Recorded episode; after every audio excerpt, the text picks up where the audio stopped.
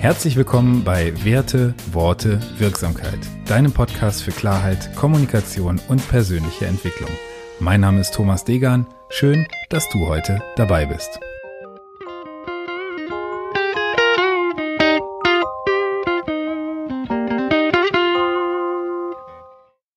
Episode 55 von innen nach außen. Weil ich in den letzten Folgen immer mal wieder was zum Thema gewaltfreie Kommunikation gemacht habe, habe ich einige Zuschriften zu diesem Thema bekommen und habe mir gedacht, ich lade einfach Birte nochmal in den Podcast ein. Mit Birte habe ich in der Folge 22, glaube ich, was zum Thema gewaltfreie Kommunikation im Alltag gemacht und möchte das Thema heute nochmal ein bisschen mit ihr aus dem Blickwinkel des Selbstbezuges und der Selbstempathie beleuchten und freue mich deswegen, dass Birte heute dabei ist. Hallo Birte, schön, dass du heute wieder dabei bist. Birte hat in diesem Podcast schon mal mit mir ein äh, spannendes Interview geführt zum Thema gewaltfreie Kommunikation. Und weil dieses Thema in den letzten Wochen ein bisschen wieder auf meinem Themenplan, auf meiner Agenda stand, ich da einige Rückfragen ähm, von den Hörerinnen und Hörern bekommen habe, habe ich gedacht, ich spreche die Birte einfach nochmal an und wir schauen, ob wir dem Thema gemeinsam nochmal ein bisschen äh, tiefer auf den Grund gehen können. Birte, schön, dass du da bist. Stell dich gerne nochmal kurz vor, vielleicht für die, die die letzte Folge zur gewaltfreien Kommunikation, ich glaube Folge 22 war das, gewaltfreie Kommunikation im Alltag, noch nicht gehört haben, dass du die Leute äh, einfach nochmal kurz ins Boot holst, wer du bist, was du machst und äh, warum du dich so fürs Thema GFK begeisterst. Ja, erstmal vielen Dank, dass ich nochmal kommen durfte. Sehr, sehr dass, gerne. Ähm, deine Hörerinnen und Hörer anscheinend ähm, das Thema auch gut angenommen haben. Und ähm, ja, also wir hat, sind jetzt ganz frisch sozusagen in der Firmengründung als Leuchtturmeltern. Ich mache das zusammen mit äh, meiner Kollegin, der Verena Ohn. Und ähm, ja, also GFK, da sind wir eigentlich tatsächlich über unsere Kinder dran gekommen, ähm, als wir gemerkt haben, dass es so an verschiedensten, verschiedensten Stellen ähm, gehakt hat und äh, mhm wir uns eigentlich einen anderen Umgang miteinander gewünscht haben mhm. und ähm, weg wollten von diesem wenn dann und Macht und Strafe und äh, Drohen, das macht ja. niemand gerne. Ja. Und wir gesagt haben, es muss doch irgendwas anderes geben. Ja, und dann sind wir auf die gewaltfreie Kommunikation gekommen und ähm, machen jetzt seit, ja, also wir sind eigentlich so aus dem letzten Lockdown entstanden, also voriges Jahr im März. Mhm. Und ähm, seitdem haben wir einen Blog und haben jetzt auch die ersten Kurse schon angeboten und beraten Eltern, ähm, die gerne die gewaltfreie Kommunikation für sich ähm, auch in die Familie holen möchten. Super, super spannend. Und ich glaube, das Thema wird ja gerade in dieser Situation äh, mit Homeschooling, mit äh, herausfordernden Situationen, wo man sich vielleicht äh, doch mehr auf der Pelle hockt, sage ich mal salopp, noch wichtiger, als es vielleicht in den letzten Jahren schon war. Oder die, die Bedeutung wird den, den Leuten einfach noch wichtiger. Deswegen ja. von mir große Begeisterung für das Thema. Ich habe es vorher schon im Führungskontext eingesetzt, häufig nicht unter dem Namen gewaltfreie Kommunikation, weil der für den einen oder anderen und die ein oder andere einfach noch so ein bisschen sperrig ist. Aber das Modell dahinter finde ich unglaublich wirksam. Nicht nur für Familien, nicht nur für ähm, Arbeitsbeziehungen.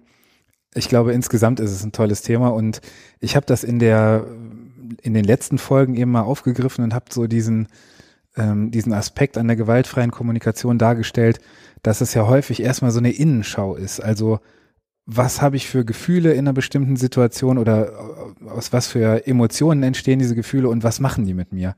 Das fand ich so, so spannend dabei. Also erstmal so diesen Blick von innen heraus, also von mir angefangen nach ja. draußen. Ähm, und deswegen habe ich gesagt, lass uns da noch mal ein bisschen tiefer gehen. Es gibt ja so ein paar Bereiche in der, in der gewaltfreien Kommunikation. Wenn wir sagen, die gewaltfreie Kommunikation ist ein Prozess, der läuft von einem Anfang der Kommunikation bis zum Ende, dann steht diese Innenschau, glaube ich, ganz am Anfang. Ne? Ist das ungefähr richtig thematisch, wie ich das beschreibe, oder wie würdest du es ähm, darstellen?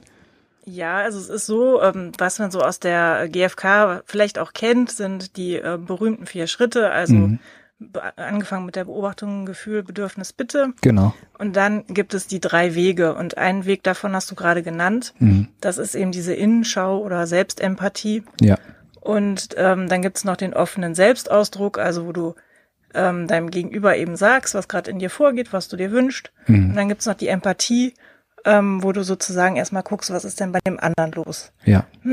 Und ähm, du hast gesagt, das ist ähm, ja der erste Schritt oder der erste Bereich davon, würde ich auch so sehen, dass es ähm, jederzeit klug ist, ähm, erstmal damit zu beginnen. Ja. Oder auch generell, wenn man anfängt, sich mit GFK zu beschäftigen. Ähm, es ist immer gut, erstmal zu schauen, was ist denn bei mir überhaupt, ähm, ja, wie gehe ich in bestimmten Situationen mit Dingen um, was, äh, was fühle ich da, was brauche ich da eigentlich, mhm. bevor ich anfange, mein Umfeld missionieren zu wollen oder ja. ähm, äh, da alles verändern zu wollen. Warum ist das so wichtig? Naja, also Gewaltfreiheit bedeutet ja auch, ähm, dass ich dem anderen nichts aufzwänge. Mhm. Und ähm, die gewaltfreie Kommunikation ist schon erstmal für viele sehr ungewohnt. Mhm. Ähm, weil in unserer Alltagssprache bewerten wir eigentlich ständig oder stecken Menschen in Schubladen ähm, oder haben Urteile über andere Menschen mhm. oder auch über uns selbst. Also da geht's ja genauso los. Ne? Also der Vergleich, ne, der ist der Anfang aller aller aller Unzufriedenheit. So, ich sag, der Vergleich ist der Anfang aller Unzufriedenheit sozusagen. Genau. Und das ist ja so ein Alltagsfalle, wo man gerne reintippt. Also ja. nicht Mann, sondern ich. Ja, Marshall Rosenberg, also der Erfinder sozusagen der gewaltfreien Kommunikation, mhm. Der hat ja so verschiedene Faktoren identifiziert, ähm, die er als lebensentfremdende Kommunikation bezeichnet hat. Mhm. Und da gehören eben auch diese Vergleiche dazu oder auch, ja. ähm, wir haben ja auch in unserer Sprache ähm, viele Möglichkeiten, Verantwortung für Dinge zu leugnen, in denen wir ähm, ja dem anderen sozusagen den schwarzen Peter zuschieben und mhm. sagen, ich fühle mich nicht beachtet oder äh, er ignoriert mich oder so und ähm, keine Verantwortung für das, was ich tue, ähm, übernehme und auch nicht für das, was ich fühle. Mhm. Da, genau, das geht dann halt sehr ins Außen. Das hört sich ja fast wie eine, wie eine, ähm, nicht eine Anschuldigung, aber wie ein Vorwurf an. Ne? Also nicht beachtet heißt ja, dass da außen jemand ist, der mir etwas antut, in Anführungsstrichen, nämlich mich nicht genau. beachtet. Genau. Ähm, wird auch äh, tatsächlich in der GfK als Tätergefühl benannt, mhm. oft.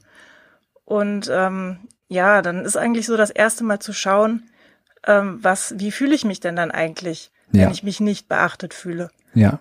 Und äh, was, welches Gefühl steckt in dem Moment eigentlich dahinter? Bin ich vielleicht traurig? Bin ich wütend? Nicht beachtet wäre nicht das Gefühl, wäre nicht das konkrete Gefühl, was ich in dem Moment spüre. Ne?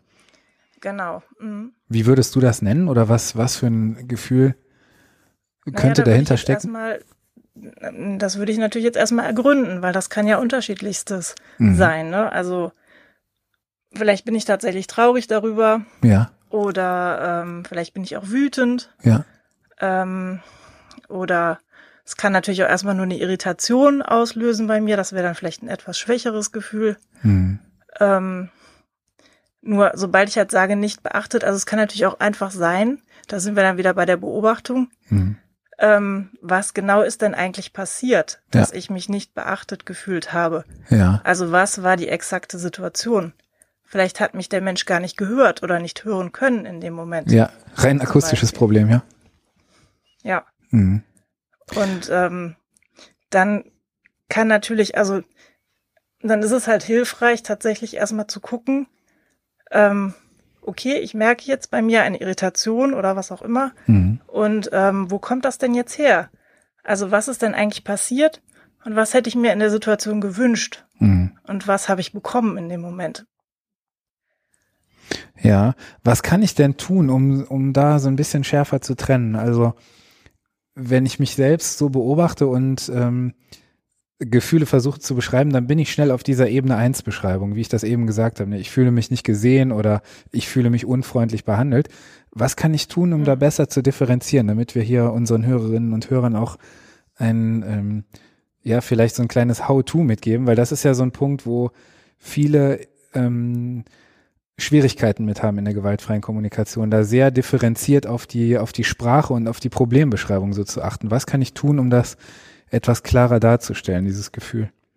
Oder für mich herauszuarbeiten. Mhm. Also ich glaube, der allererste und wichtigste Schritt ist, es überhaupt erstmal zu bemerken, mhm. dass ich irgendwie äh, bewerte oder da in Urteilen bin oder mir eine Geschichte zu irgendwas erzähle. Mhm. Ähm, und dann sich wirklich als Anfänger ist es, glaube ich, schon sinnvoll, sich auch auf die vier Schritte immer wieder zurückzubesinnen und zu sagen, okay, also Punkt eins. Also vielleicht erstmal habe ich meine Bewertung und Beschuldigung. Ja. Ähm, die sind ja auch erstmal willkommen. Also es ist nicht so, das ist nämlich ein Punkt, den viele in der GfK falsch verstehen. Also wir dürfen durchaus noch Urteile haben, natürlich. Mhm. Also kein Mensch, wir werden ja irgendwie Götter oder was auch immer, wenn wir keine Beurteilung Genau, wenn wir hätten. das fallen lassen könnten vom einen auf den genau, anderen. Tag. oder wenn wir äh, wirklich frei von jeglichen Analysen, Vergleichen oder was auch immer wären. Mhm. Ähm, wir dürfen es durchaus haben, nur wir sollten es dann halt erkennen und sollten dann gucken, okay, ähm, was ist denn jetzt der Auslöser für diese Sachen? Mhm. Also ein reflektierter Also- Umgang mit solchen, Genau, Bewertungen also was, erstmal was war vielleicht. denn jetzt tatsächlich erstmal in der Situation? ja.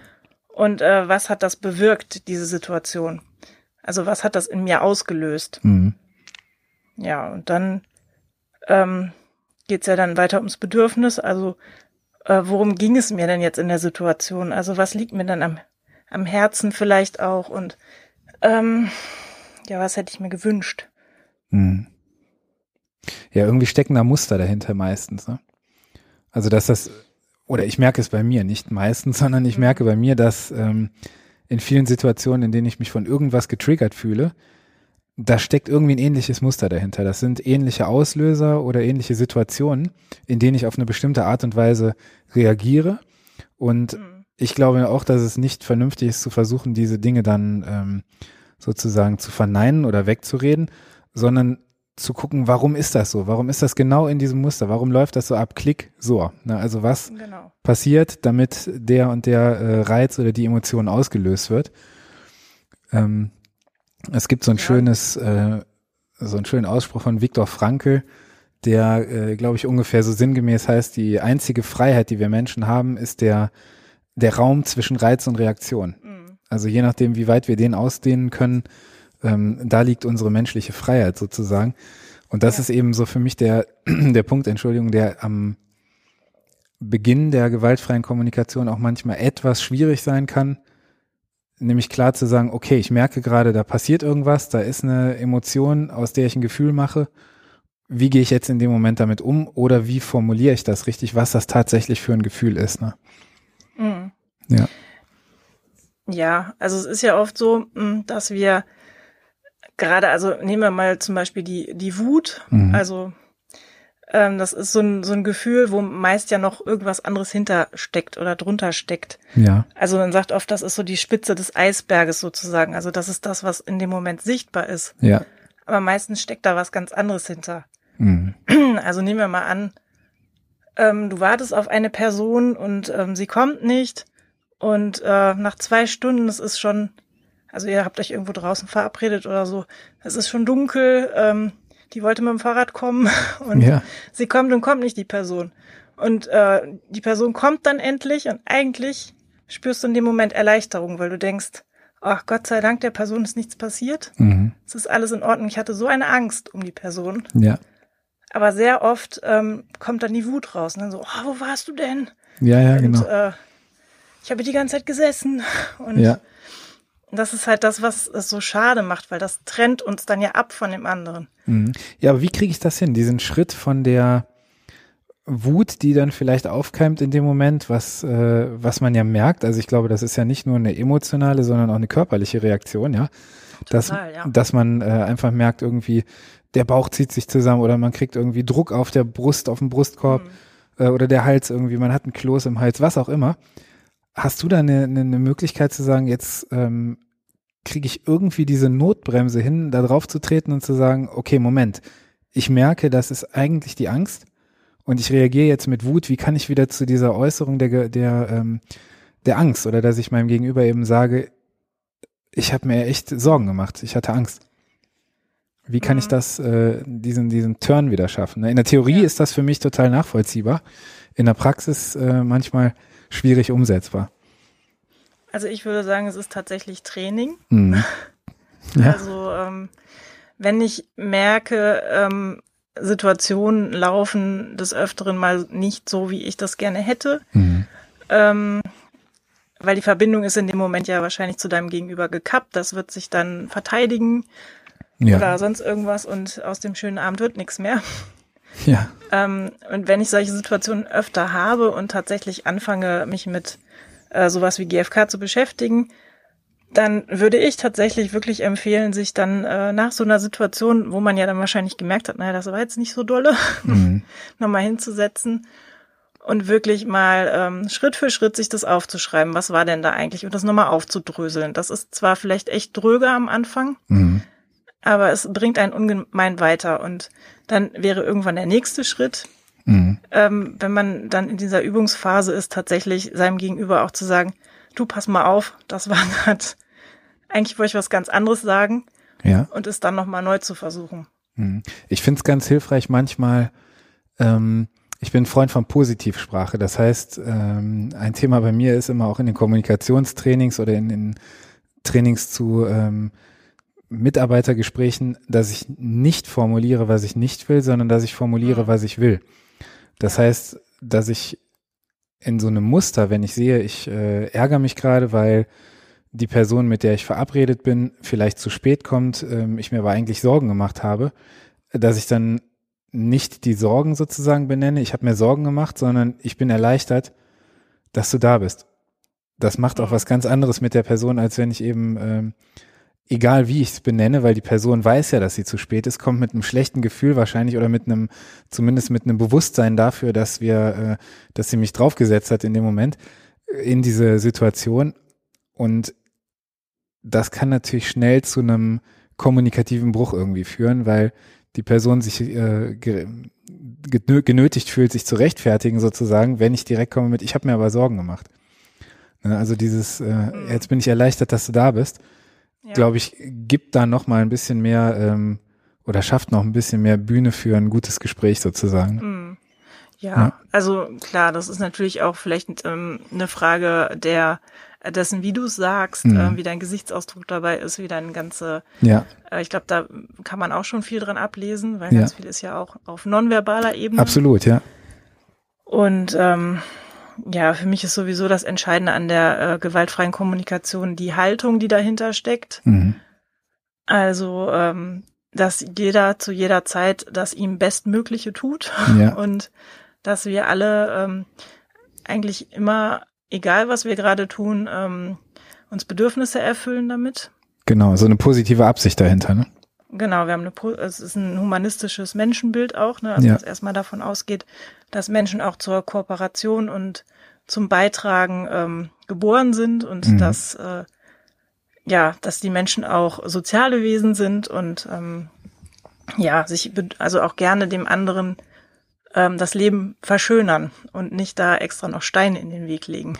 Ja, das ist ein schöner, schöner Gedanke. Also dieser, dieses Axiom der positiven, ähm, der positiven Grundeinstellung sozusagen ist für mich auch absolut treibendes Gefühl. Irgendwas führt mein Gegenüber Positives im Schilde mit seiner Handlung. Also irgendeinen positiven Zweck möchte sich das Gegenüber ja erfüllen.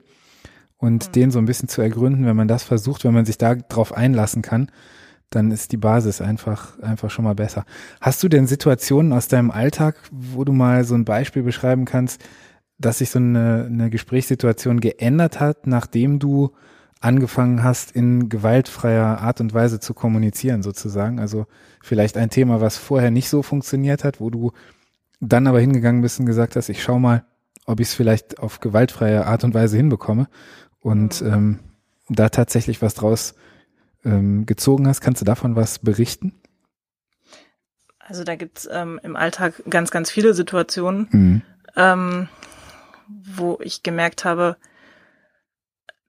also ich bin tatsächlich ruhiger geworden oft. Also ich reagiere nicht mehr so schnell. Das ist das, mhm. was du vorhin sagtest mit dem Reiz und Reaktion. Ne? Ja. Also bevor ich irgendwas da rausposaune, gucke ich erstmal, gehe noch halt noch mal kurz inne und frage mich, was sind denn jetzt hier überhaupt die Fakten gerade? Ja und was äh, mischt mein Hirn noch dazu und mhm. was hat es vielleicht an Erfahrung oder sonst was in meinem Rucksack.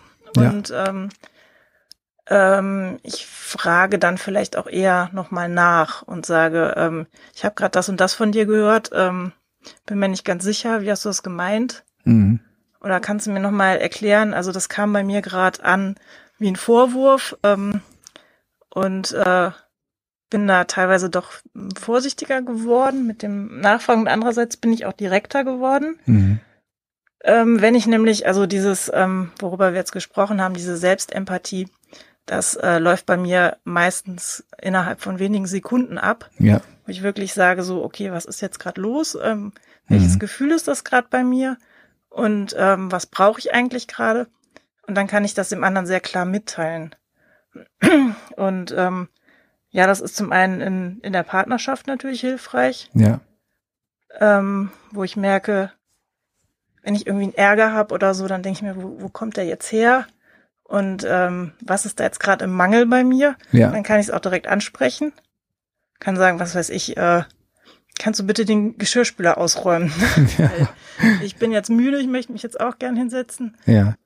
Möchte aber morgen nicht in so eine chaotische Küche kommen.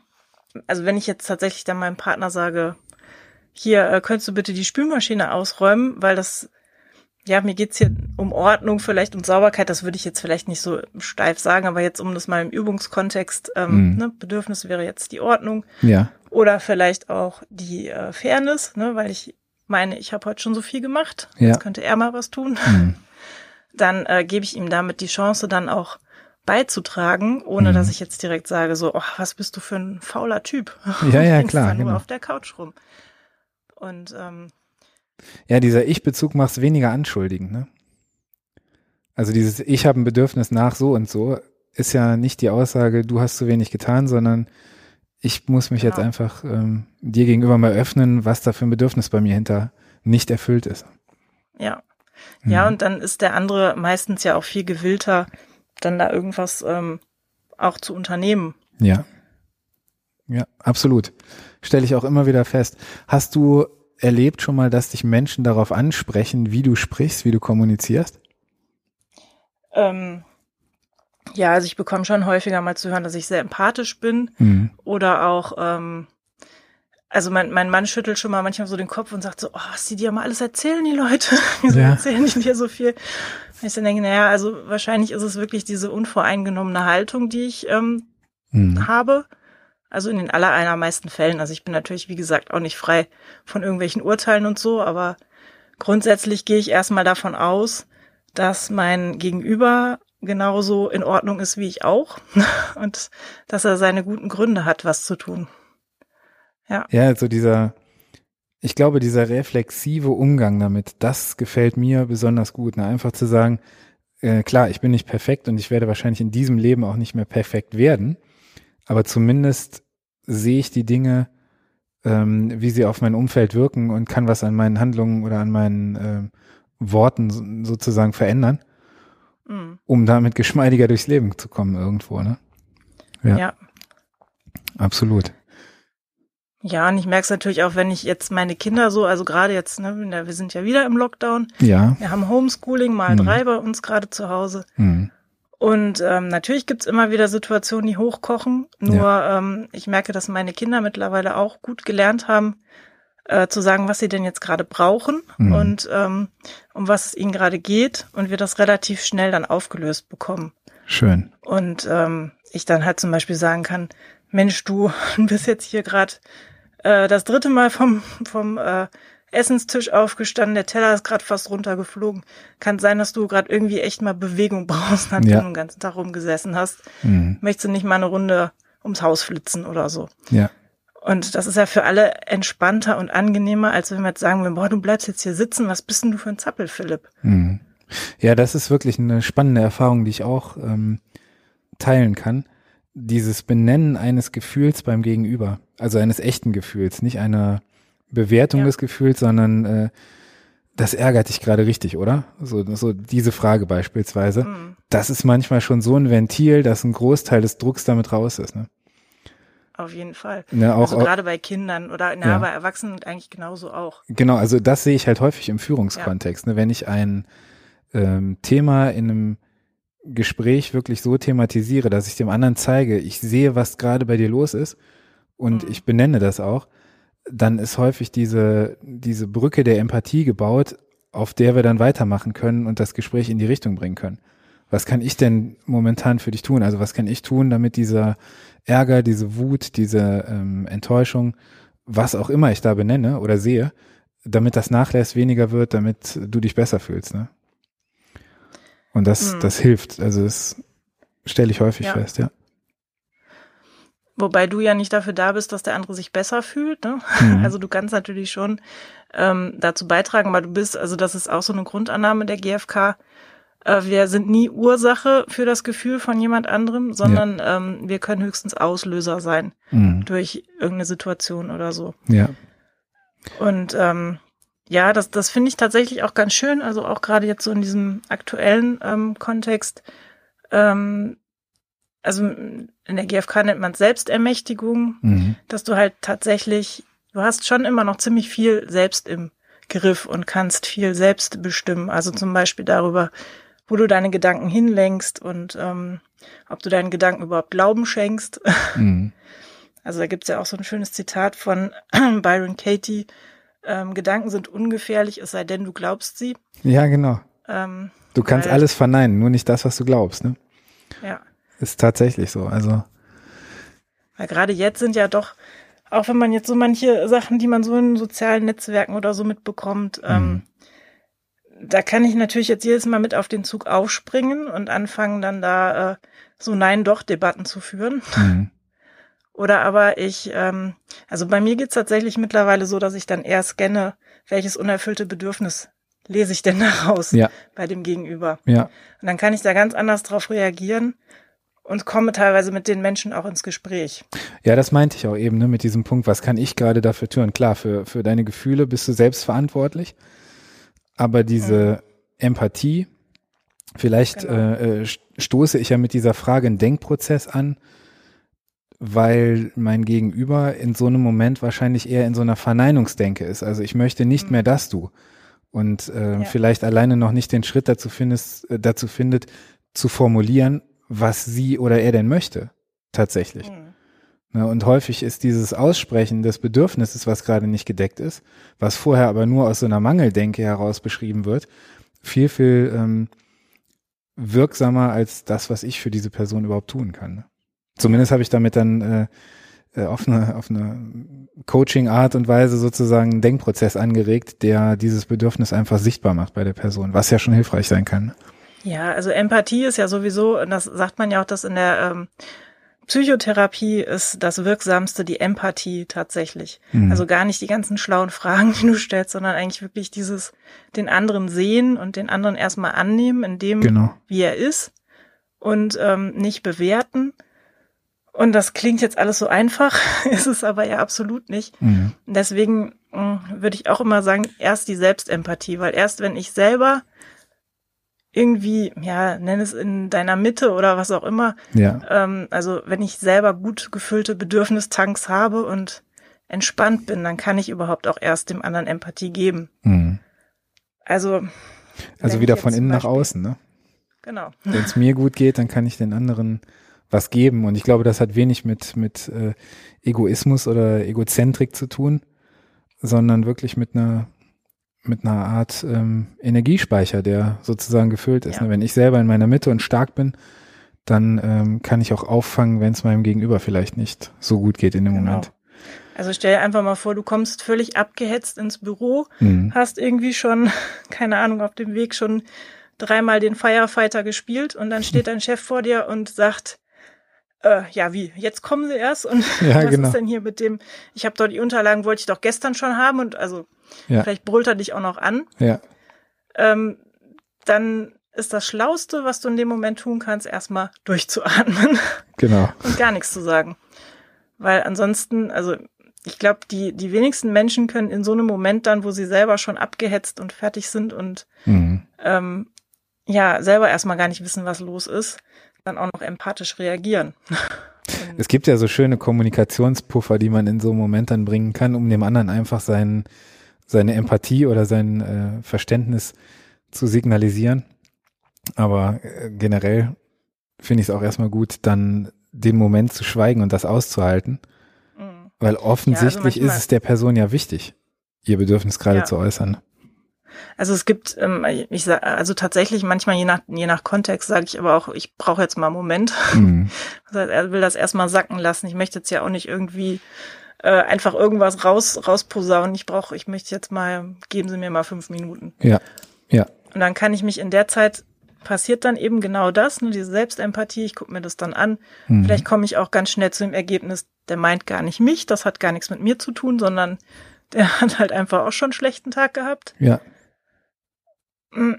Oder ich, ähm, ja, beobachte halt doch irgendwas, wo ich merke, naja gut, also eigentlich war die Abgabefrist gestern und eigentlich ist mir Verlässlichkeit auch wichtig. Mhm. Und äh, ich habe aber trotzdem meine guten Gründe gehabt, ja. weil es vielleicht einen Notfall zu Hause gab oder was auch immer. Genau. Und wenn ich das einmal alles für mich durchgespielt habe, dann kann ich das meinem Gegenüber ja auch ganz anders ähm, erklären. Absolut. Und ohne in eine Rechtfertigung zu kommen, ne, sondern einfach zu sagen, so, das ist die Situation. Und mhm. ich hätte es mir auch so und so gewünscht, weil es mir wichtig ist. Genau. Ja.